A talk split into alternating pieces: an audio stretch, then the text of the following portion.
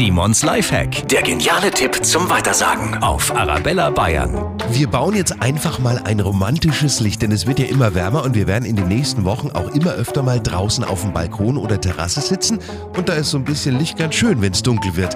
Kerzen gehen natürlich immer, falls keine da sind, nehmen Sie Ihr Smartphone. Die haben alle eine Taschenlampe. Smartphone mit Licht nach oben auf den Tisch legen und eine glasklare Flasche mit Wasser drin draufstellen. Das Licht im Wasser wird dann gebrochen und rundherum richtig schön verteilt. Gibt ein tolles romantisches Licht, natürlich nicht nur auf Balkon und Terrasse. Simons Lifehack, jede Woche gibt es neun, natürlich auch immer noch mal zum Nachhören für Sie auf arabellabayern.de.